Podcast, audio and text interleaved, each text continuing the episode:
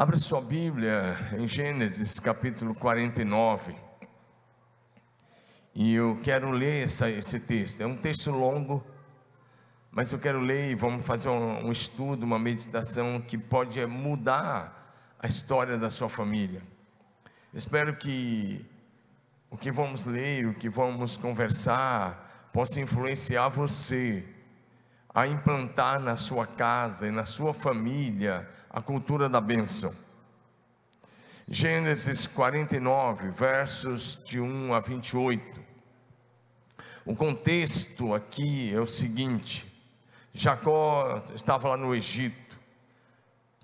Você sabe que José tinha ido para o Egito, e você sabe que quando José estava como governador do Egito, ele mandou buscar toda a sua família, Jacó e seus filhos, foram para lá. E quando Jacó chegou no Egito, ele tinha 130 anos de idade. Ele viveu 17 anos no Egito.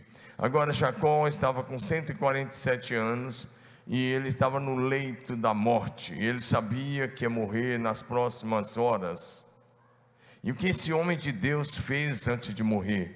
É lindíssimo que você vai ler é, comigo, você vai ver, ele estava morrendo, mas não estava desesperado, ele estava morrendo, mas não estava falando de falta de esperança, ele estava morrendo, mas não estava falando de dor, ele estava morrendo, mas não estava reclamando, ele estava morrendo, mas estava profetizando. Eu pensei que eu vi o homem do povo que veio aqui adorar Jesus. Ele estava morrendo, estava profetizando. A última coisa que um homem de Deus, uma mulher de Deus deve fazer antes de morrer é orar e profetizar. Diga amém. Então ele chamou os filhos, os homens, ele tinha 13 filhos, 12 homens e uma mulher, uma moça. E agora eles já estão homens casados, todo mundo casado, já são pais, já está todo mundo adulto, mas ele chama os 12. Agora erga a sua cabeça, nós estamos com um problema hoje na projeção, queimou aí uma é, como é que é o nome? Uma processadora, não foi placa não. Que morreu uma processadora e vai arrumar quarta-feira. E hoje vamos ter que trabalhar assim, com a metade e, e meio que preto e branco. Mas vamos para frente. Tem, nós somos de uma época que não tinha nada disso, né? só, só li a letra da Bíblia, então vamos para frente. Então, é, preste atenção no que Jacó fez nas últimas horas da vida dele. Que coisa linda, maravilhosa. Gênesis 49, de 1 a 28. Depois Jacó chamou os seus filhos e disse: Ajuntem-se e eu lhes farei saber o que vai acontecer com vocês nos dias futuros. Olha que coisa. Vou, vocês vão agora saber o que vai acontecer. Reúnam-se e ouçam, filho de Jacó. Ouçam o que diz Israel que era o Deus tinha dado o nome dele Israel, pai de vocês. E ele começa pelo primogênito, Rubem. Rubem, você é meu primogênito, minha força e as primícias do meu vigor, o mais excelente em dignidade e o mais excelente em poder, impetuoso como água. Ele diz: Mas você não será o mais excelente, porque você cometeu um pecado porque você subiu ao leito de seu pai e o profanou. Você profanou a minha cama. Depois eu vou explicar isso. Aí ele pega o segundo e o terceiro filho, Simeão e Levi. Ele diz: Vocês são iguais, vocês são muito parecidos. As suas espadas são instrumento de violência que a minha alma não entre no conselho deles, que a minha glória não participe do seu agrupamento, porque no seu furor mataram homens e na sua vontade perversa mutilaram bois.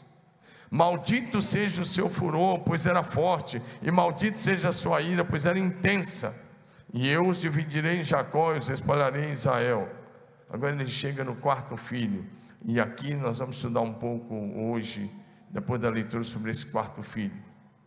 Judá, seus irmãos o louvarão, a sua mão estará sobre o pescoço dos seus inimigos. Os filhos de seu pai se inclinarão diante de você. Judá é leãozinho, da presa você subiu, meu filho.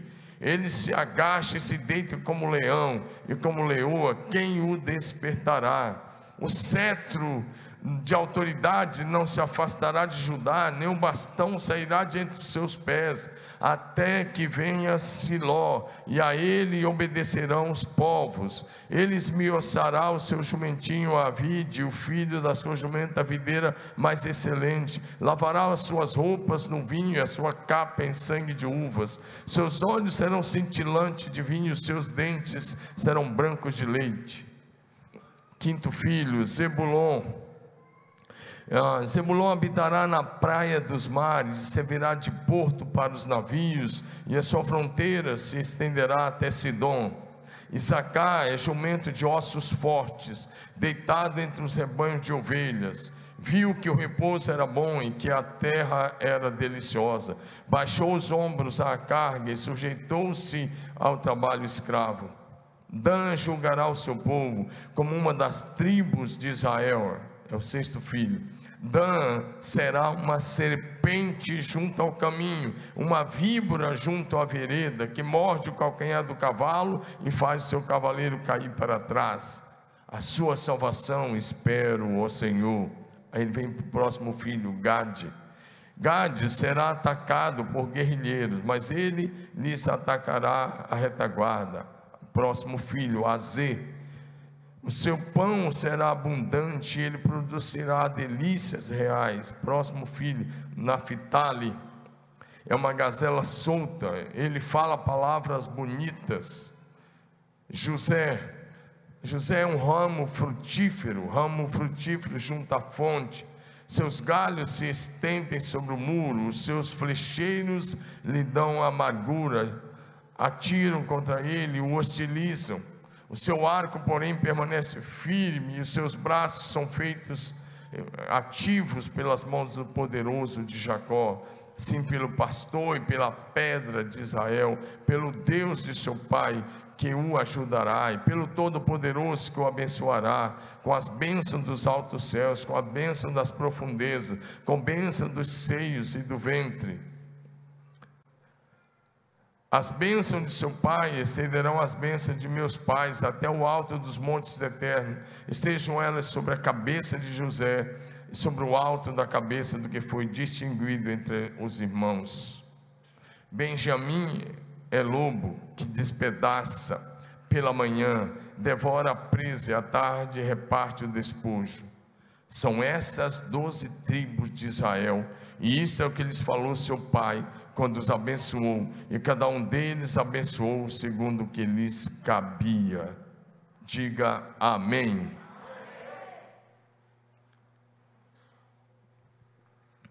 Queremos estudar sobre a cultura da bênção na família, porque essa é uma das verdades que precisa ser restaurada nesse tempo em cada casa. O projeto que estamos desenvolvendo, eu e minha família no céu, por favor, tira um pouco da microfonia aqui, se for possível, tá? O projeto que estamos desenvolvendo, eu e minha família no céu. Nosso desejo único é levar você e a sua família de volta para a Bíblia diariamente. É por isso que enviamos o devocional todas as manhãs, para que você possa fazer um culto doméstico com seus filhos.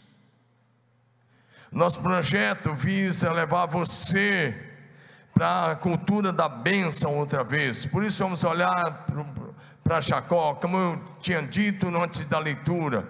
Ele estava no, no seu leito de morte, eram suas últimas horas, era seu último dia, e ele chama seus filhos e ele está debaixo de uma unção profética, debaixo de uma influência do Espírito Santo, como poucos homens da Bíblia. Diga amém, meu irmão. Porque o justo até na sua morte tem esperança, o justo até na sua morte abençoa, o justo até na sua morte profetiza. Diga amém. O Senhor nosso Deus leva muito a sério a cultura da bênção, a ponto de fazer uma promessa poderosa sobre Abraão e sobre os seus descendentes físicos, biológicos e sobre a sua descendência espiritual, que somos nós, a igreja de Jesus. Diga aleluia. Quando Deus chamou Abraão em Gênesis 12, uma das palavras é, foi: Eu abençoarei aqueles que te abençoarem, e amaldiçoarei aqueles que te amaldiçoarem. Deus está dizendo: Todos aqueles que te abençoarem serão abençoados, mas se alguém te amaldiçoar, será amaldiçoado.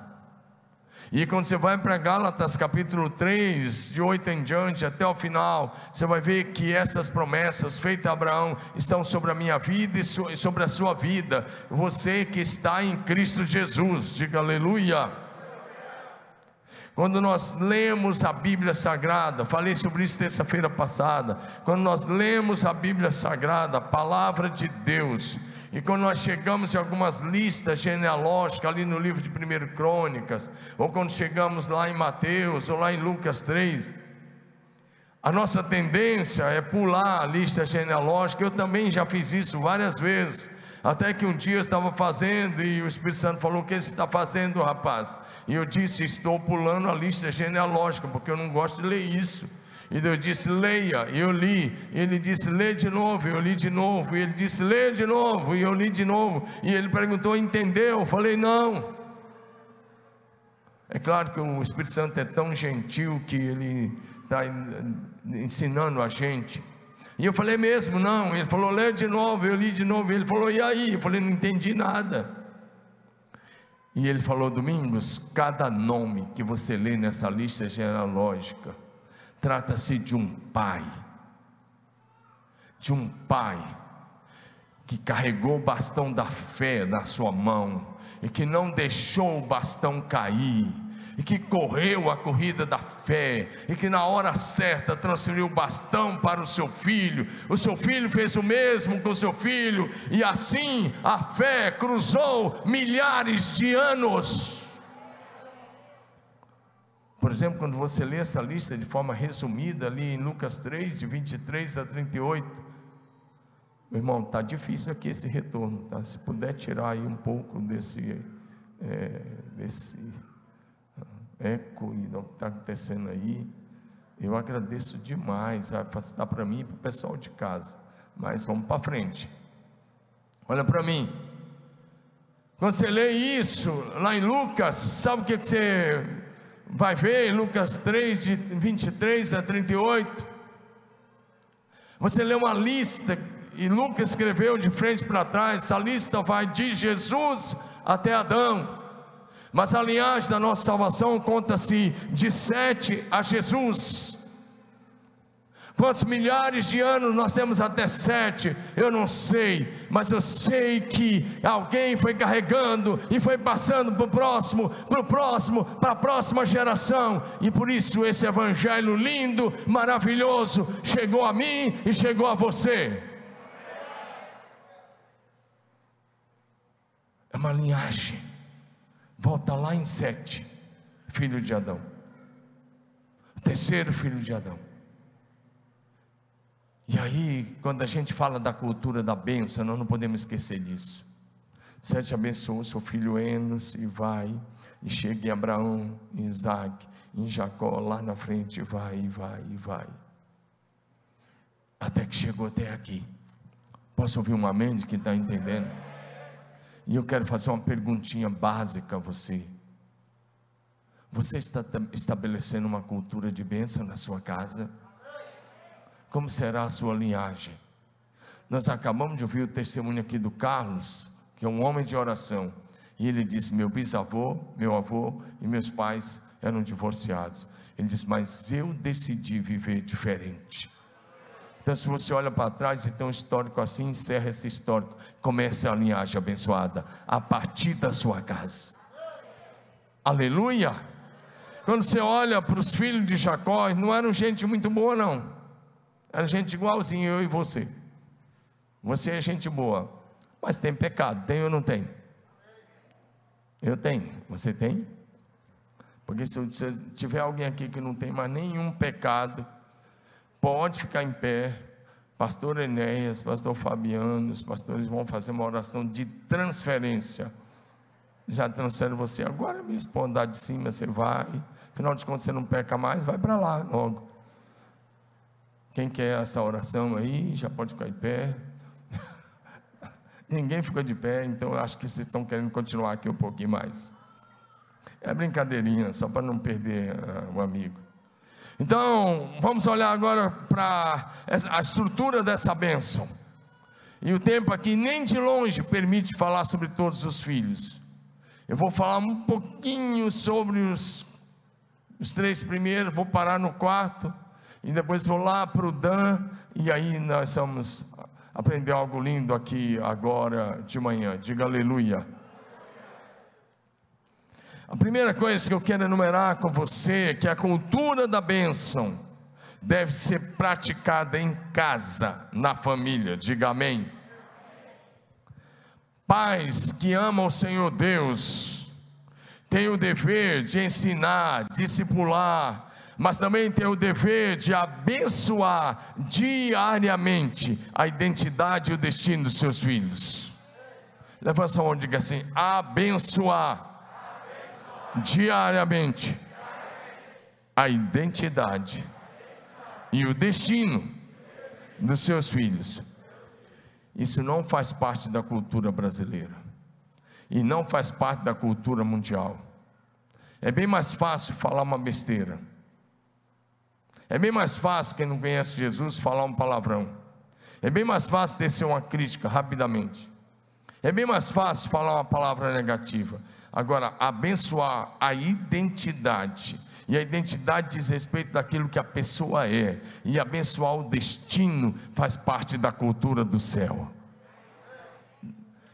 E nós somos chamados para praticar a cultura do céu dentro das nossas casas.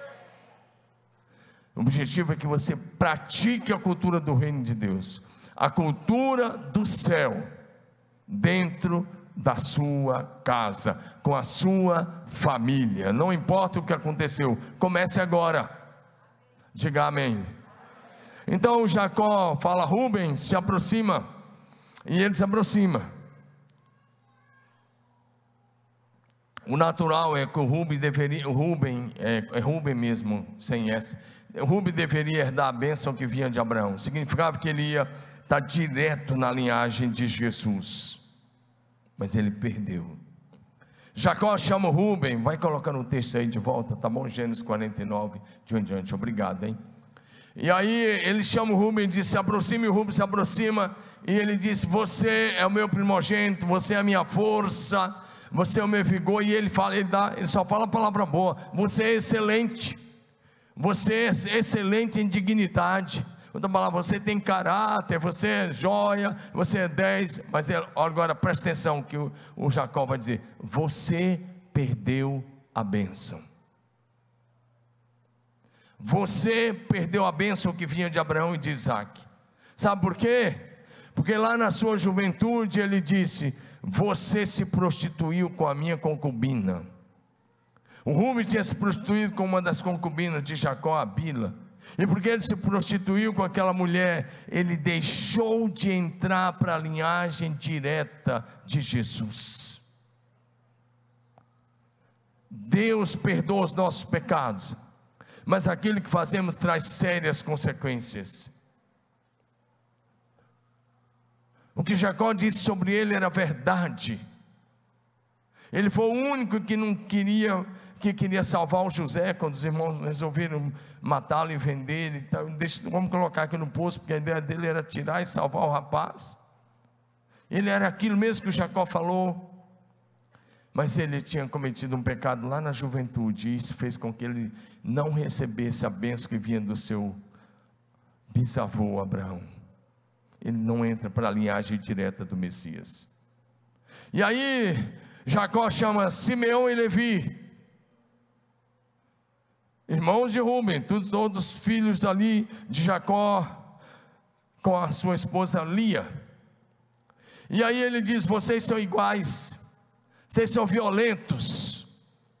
Por quê? Porque quando Jacó entrou em Canaã de volta, ele tinha uma filha chamada Diná, doze rapazes e uma moça quando ele chega de volta. E aí eles estão numa região chamada Siquém, e quando eles estão lá, um rapaz se apaixonou pela Diná, ela saiu para dar um passeio, o cara foi lá e pegou a Diná e levou lá para a casa do pai dele, ele era uma espécie de príncipe naquela região, levou para a casa do pai dele, já teve relações sexuais com a Diná, e aí ele, depois que ele fez tudo, ele resolveu ir lá, à noite ia com o pai dele, pedir a Diná em casamento, o Simeão e o Levi e os outros irmãos tinham chegado, e eles resolveram armar uma para aquele pessoal. Eles falaram: tudo bem, a nossa irmã vai casar com vocês, com uma condição.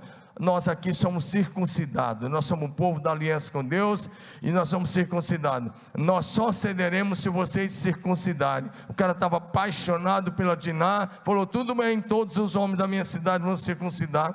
E foi lá e mandou circuncidar todo mundo. Circuncisão é uma espécie como se fosse uma cirurgia de fimose, na época sem anestesia, não tinha nem analgésico, e era feito com a faquinha de pedra. E agora, no terceiro dia, os caras estão lá, todos com dores, muito doloridos, não podiam nem se movimentar. Simeão e Levi pegaram as suas espadas, entraram naquela pequena cidade e mataram todos os homens. E como terminaram de matar, estavam tão furiosos, que eles pegaram as suas espadas e os bois que eles foram vendo pelo caminho, que deixaram eles se aproximar e cortaram as pernas do boi, a parte de trás. Que coisa terrível. E Jacó agora está morrendo, mas está se lembrando desse episódio. E ele diz: Vocês perderam a bênção que vinha de Abraão, por causa da maldade de vocês, por causa do crime que vocês cometeram. Aí vem Judá, o quarto filho. Aí nós vamos nos deter um pouco em Judá. Coloca aí Judá. É o próximo versículo. E aí, agora, próximo, oitavo, nono. Aí, a partir daí. Ele começa falando de Judá. Também não era gente boa, não. Não era gente boa. Tinha tido uns problemas lá. Dois filhos dele tinham morrido por causa de pecado. Mas era melhorzinho Dá um pouquinho melhor. E aí o que acontece? Pelo menos não tinha matado ninguém, não tinha feito aquelas coisas. E aí Jacó olha para ele e Jacó diz assim: Seus irmãos o louvarão. A sua mão estará sobre o pescoço dos seus inimigos. Os filhos do seu pai se inclinarão diante de você. Sabe o que Jacó está dizendo? Judá, você está recebendo a bênção que vem de Abraão.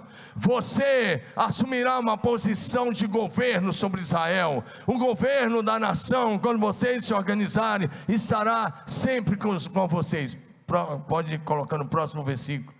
E aí ele vai dizendo essas coisas. E aí ele usa uma palavra que ninguém estava entendendo nada. Judá é leãozinho, é leão que se deita junto à presa, quem vai despertar? E ele continua, daqui um pouco eu volto nessa questão. Olha o que ele fala do governo: o cetro não se afastará de Judá, e o bastão né, não sairá dentre seus pés até que venha Siló. Siló é um dos títulos de Jesus que nós encontramos, o primeiro título que nós encontramos no Velho Testamento. Ele está dizendo: Judá vocês, você assumirá a posição de governo em Israel, até que venha Jesus, e a Ele todos os povos seguirão e obedecerão.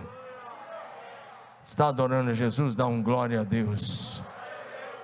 O Judá está dizendo, o, o Jacó está dizendo assim: Judá, o Messias, aquele que foi prometido lá em Gênesis 3, Aquele que vai vir e vai esmagar a cabeça de serpente nascerá da sua tribo. Ele está dizendo: sua tribo, meu filho, vai dar sequência à linhagem da salvação até que o Salvador venha. E assim aconteceu. Diga aleluia. Ah, o povo ainda ficou muitos anos no Egito depois da morte de Jacó. Mas quando eles saíram, e depois do êxodo, quando eles entraram na terra prometida, a primeira capital foi Siló, ou Shiló, e ficou ali alguns, vários anos ali, né? Gibeá também, de Saul, foi um dos lugares onde Saul ficava também, mas em seguida, ah, quando Davi assume, e, e bem antes, já, já o governo está sempre dentro da tribo de Judá. E quando Davi conquistou Jerusalém há mil anos antes de Cristo, Jerusalém ficou pertencendo à tribo de Judá. Era para o pessoal de Benjamim conquistar, mas eles não conquistaram. Davi conquistou e Davi era da tribo de Judá. Todos os grandes reis de Israel, com uma única exceção que foi Saul, vieram da tribo de Judá. Lembra que Jacó falou: o cetro vai estar na sua mão, o governo vai estar na sua mão. E como Jacó profetizou, aconteceu até que veio Jesus. E Jerusalém está lá há três mil anos como capital de Israel, na tribo de Judá. E quando veio Jesus, nasceu em Belém da Judéia, do jeito que o Jacó havia profetizado. Pai, a sua palavra de bênção é poderosa. Mãe, sua palavra é poderosa. Então, por favor, não amaldiçoe a identidade do seu filho. Por favor, não fale palavrões sobre o seu filho. Por favor, não diga que ele não é inteligente. Não diga que ele não vai aprender. Não lance palavras pesadas sobre ele. Fale o que é bom. Abençoe, abençoe, abençoe. Diga a ele todos os dias que onde qualquer pessoa chegou, ele vai chegar. Ela vai chegar. Porque você vai aplicar na sua casa e praticar a cultura do céu. Diga aleluia. Os maiores incentivadores e motivadores dos filhos devem ser os seus pais. Como é que é o ambiente dentro da sua casa? Como é que vai a cultura da bênção lá na sua casa? Como é que vai a cultura? Eu não quero nem ouvir amém, eu quero saber como vai a cultura lá. Vocês praticam isso diariamente? Essa palavra de Jacó foi tão séria, quando eles saíram, sabe que a palavra de Jacó virou símbolo. A palavra de Jacó foi tão poderosa, que quando eles saíram do Egito, eles estavam desde o início organizados em 12 tribos, cada tribo tinha a sua bandeira. E nos 40 anos no deserto, eles marchavam por tribo. E quando eles saíam, a tribo de Judá tinha a sua bandeira. Olha para mim. Sabe qual era o símbolo da bandeira de Judá? Era um leão. Diga amém. Mas também tinha um segundo símbolo que eles usavam, era um cordeiro. Sabe qual é o símbolo da próxima tribo que eu vou falar? A tribo de Dan, vai para o verso 16. Daqui a pouco eu vou mostrar isso em vídeo para vocês. O símbolo da tribo de Dan era uma serpente, o principal símbolo. Lá em Jerusalém, quando você vai a Jerusalém, espero que você vá conosco ano que vem. Já estamos com metade da caravana organizada. Fica aí a propaganda e a dica. Procure a Rosana, já faça sua inscrição, que nós vamos em novembro de 2022, se o Senhor assim quiser, eu creio que Ele quer. Agora o que acontece? Você pode ir no centro de Jerusalém e olhar lá o símbolo das doze tribos, confere, e você vai olhar o que Jacó disse, vai estar tudo como Jacó falou. Agora olha para Dan,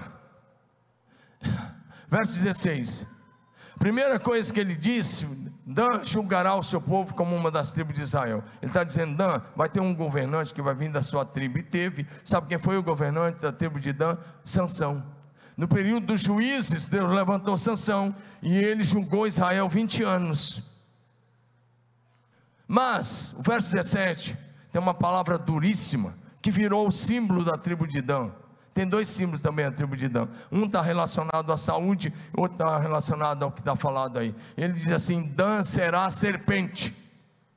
Agora, olha para mim, esse pai está morrendo, ou quase morrendo e ele vira para o filho Judá e ele diz: Você é leão. E Judá nem está entendendo muito o negócio do leão. Mas ele disse para o outro: Você é serpente. Que loucura é essa? Sabe o que, que Judá estava dizendo? Desculpa, sabe o que, que Jacó estava dizendo? Judá, meu filho, o Salvador vai vir da sua descendência. Dá um amém e dá um glória a Deus.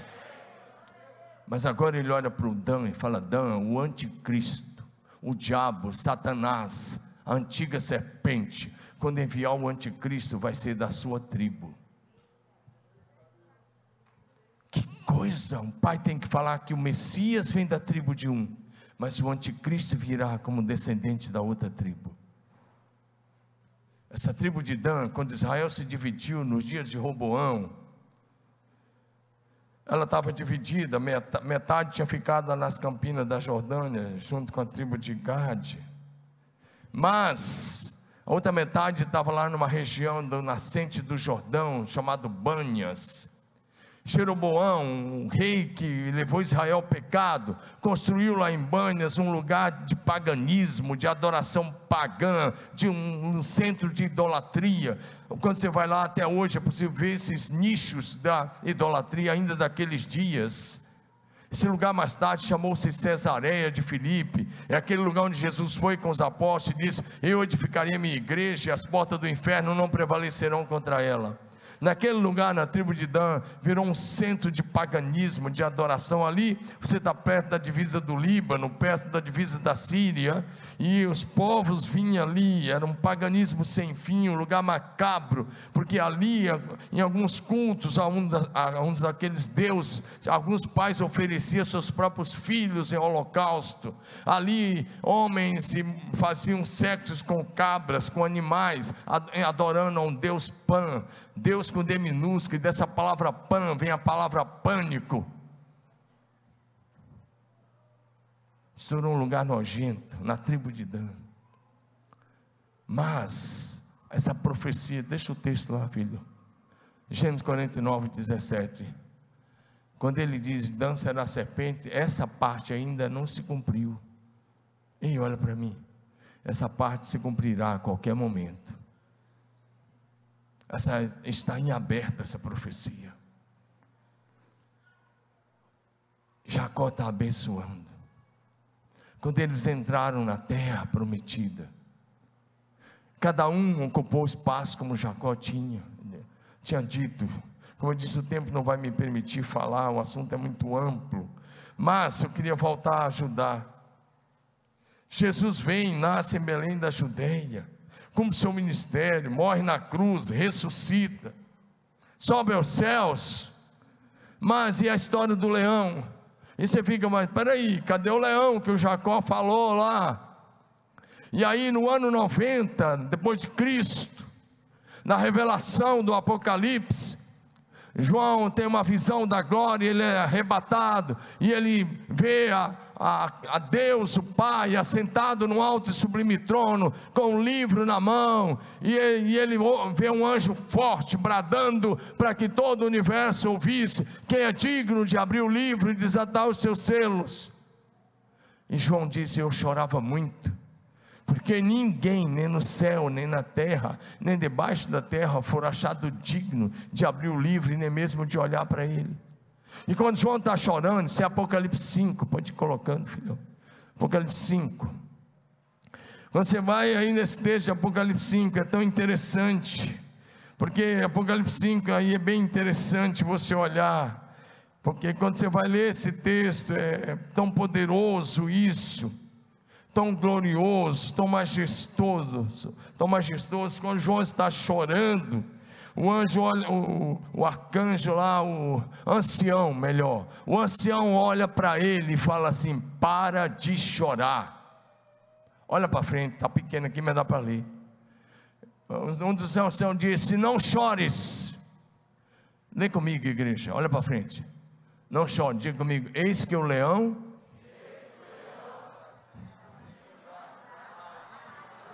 Vamos ler de novo, porque não é possível. Levante sua cabeça. Vamos lá? Não chores.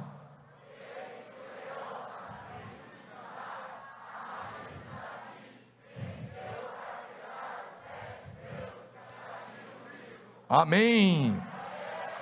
Dá um aplauso a Jesus.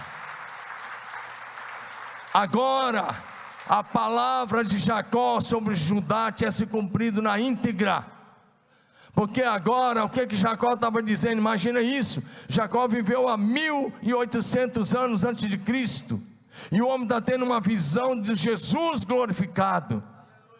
Ele está tendo uma visão do que ia acontecer no céu. E só quando João tem a visão do Apocalipse, que ele está arrebatado ao céu, é que ele vê o leão da tribo de Judá. E o anjo diz: Não chore, olha lá, o leão da tribo de Judá, que venceu para abrir o livro e romper seus sete selos. Então explodiu um louvor novo digno és de abrir o livro e romper os seus selos, porque foste morto e com teu sangue compraste para Deus os que procedem de toda tribo, língua, povo e nação, e para o nosso Deus os constituíste reino e sacerdotes, e eles reinarão sobre a terra. E João disse: em seguida, ouvi toda criatura que há no céu e na terra e sobre o mar, e em todos os lugares dizer ao que está assentado sobre o trono e ao cordeiro, seja o louvor e a honra honra e a glória e o domínio pelos séculos dos séculos. Amém.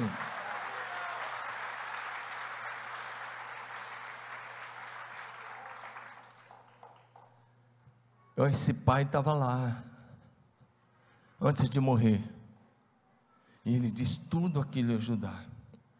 E a última parte da profecia só se cumpre lá no Apocalipse. Pai, você está conectado com o céu. Você tem palavra de Deus para dar aos seus filhos, mãe. Ah, eu não sou pai, mas um dia você vai ser em nome de Jesus.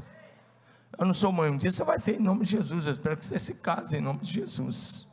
Constitua a família, diga aleluia. Mas estabeleça a cultura da bênção. Diga a cultura da bênção. Quando Deus chamou Abraão, ele disse que era para ele abençoar os seus filhos, discipular os seus filhos, ensiná-los a amar o Senhor, para que a descendência dele andasse com Deus, para que Deus fizesse vir sobre ele todas as promessas. Eu estou encerrando, mas quer dizer que a história não encerra ainda aí onde paramos. Vai comigo para Apocalipse capítulo 21, verso 12. Aqueles filhos tinham feito muita maldade, eles tinham feito muito pecado mas quando eles se acertaram uns com os outros, lembra da palavra do domingo passado? Quando eles se perdoaram, quando eles se acertaram, aquilo que está relatado em Gênesis 45. Quando José perdoou e liberou o perdão, eles se organizaram. Eles formaram as doze tribos, que até hoje, se você conversar com um judeu, olha para mim, você pode perguntar de que tribo você é, ele vai saber te dizer. Aí, Sabe o que vai acontecer? Lá na Nova Jerusalém tem 12 portas sobre as muralhas. Sabe o que vai estar sobre as 12 portas? O nome de cada um daqueles 12 patriarcas. Eu não sei o que esses caras fizeram, mas na Nova Jerusalém, onde nós vamos habitar, ao entrar pelas portas, você vai ver um anjo poderoso. Apocalipse 21, 12, tá, filhão? Mas você vai ver o nome deles.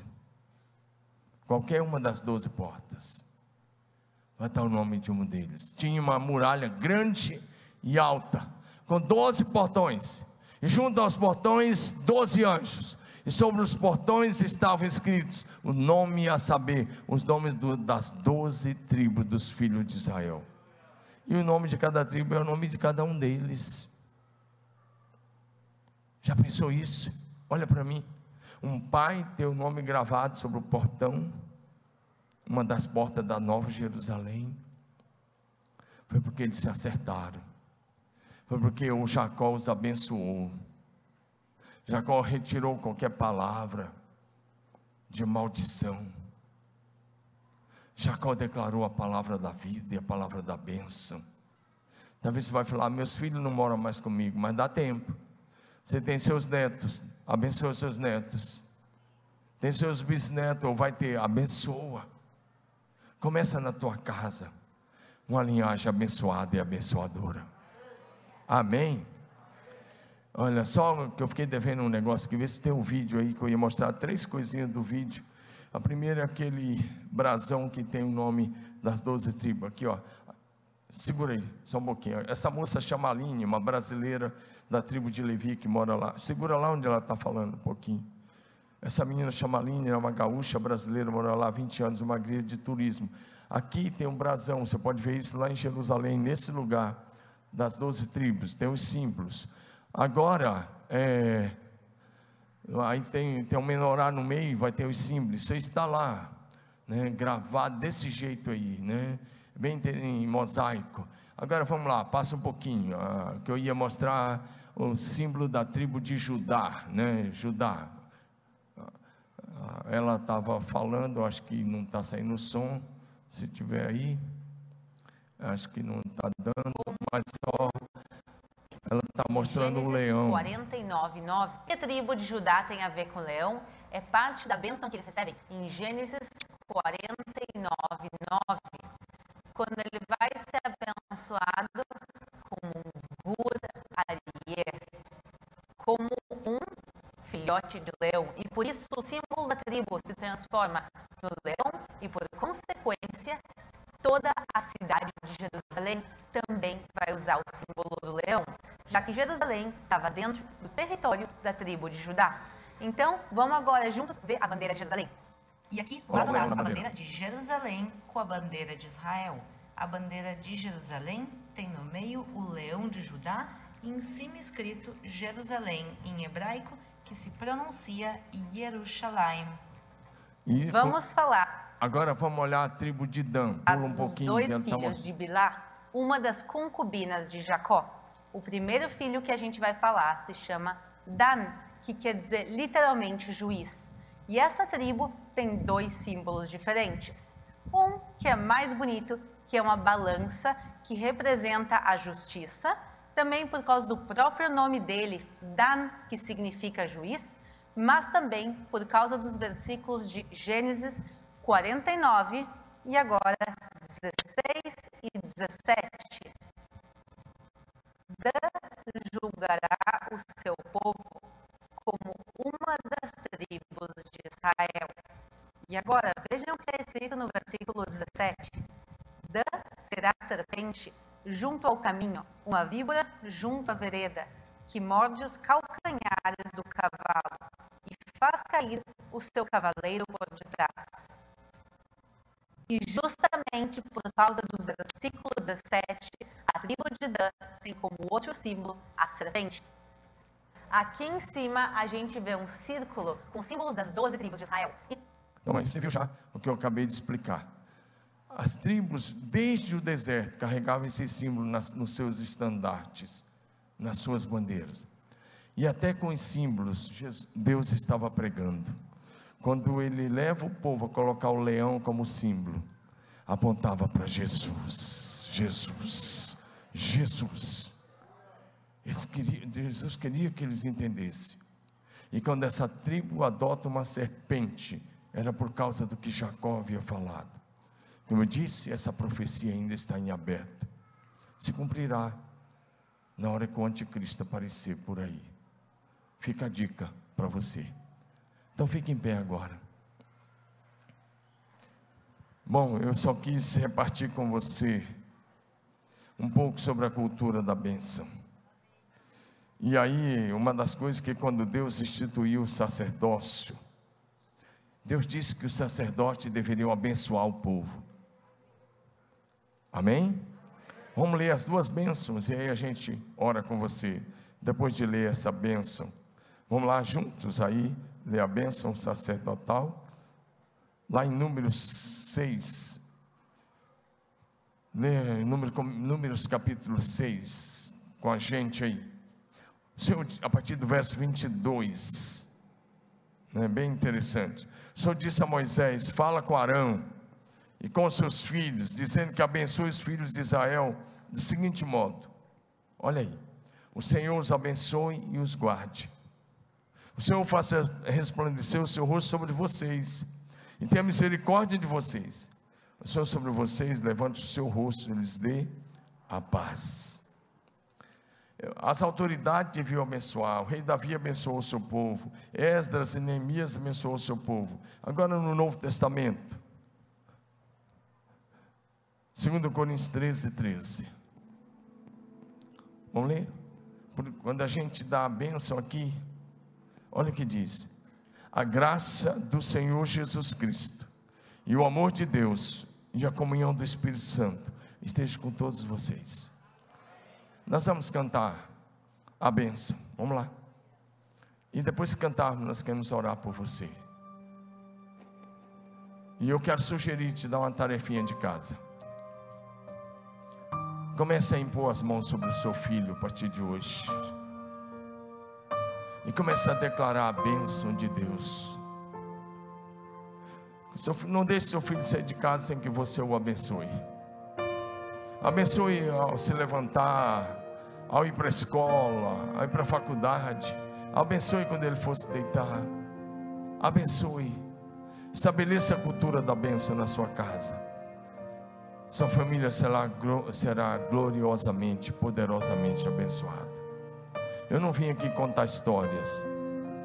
Eu vim aqui inspirar você com o que esse homem fez, Jacó. E agora é a sua vez, papai. É sua vez, mamãe. Ah, meu pai e minha mãe não são, não são cristãos.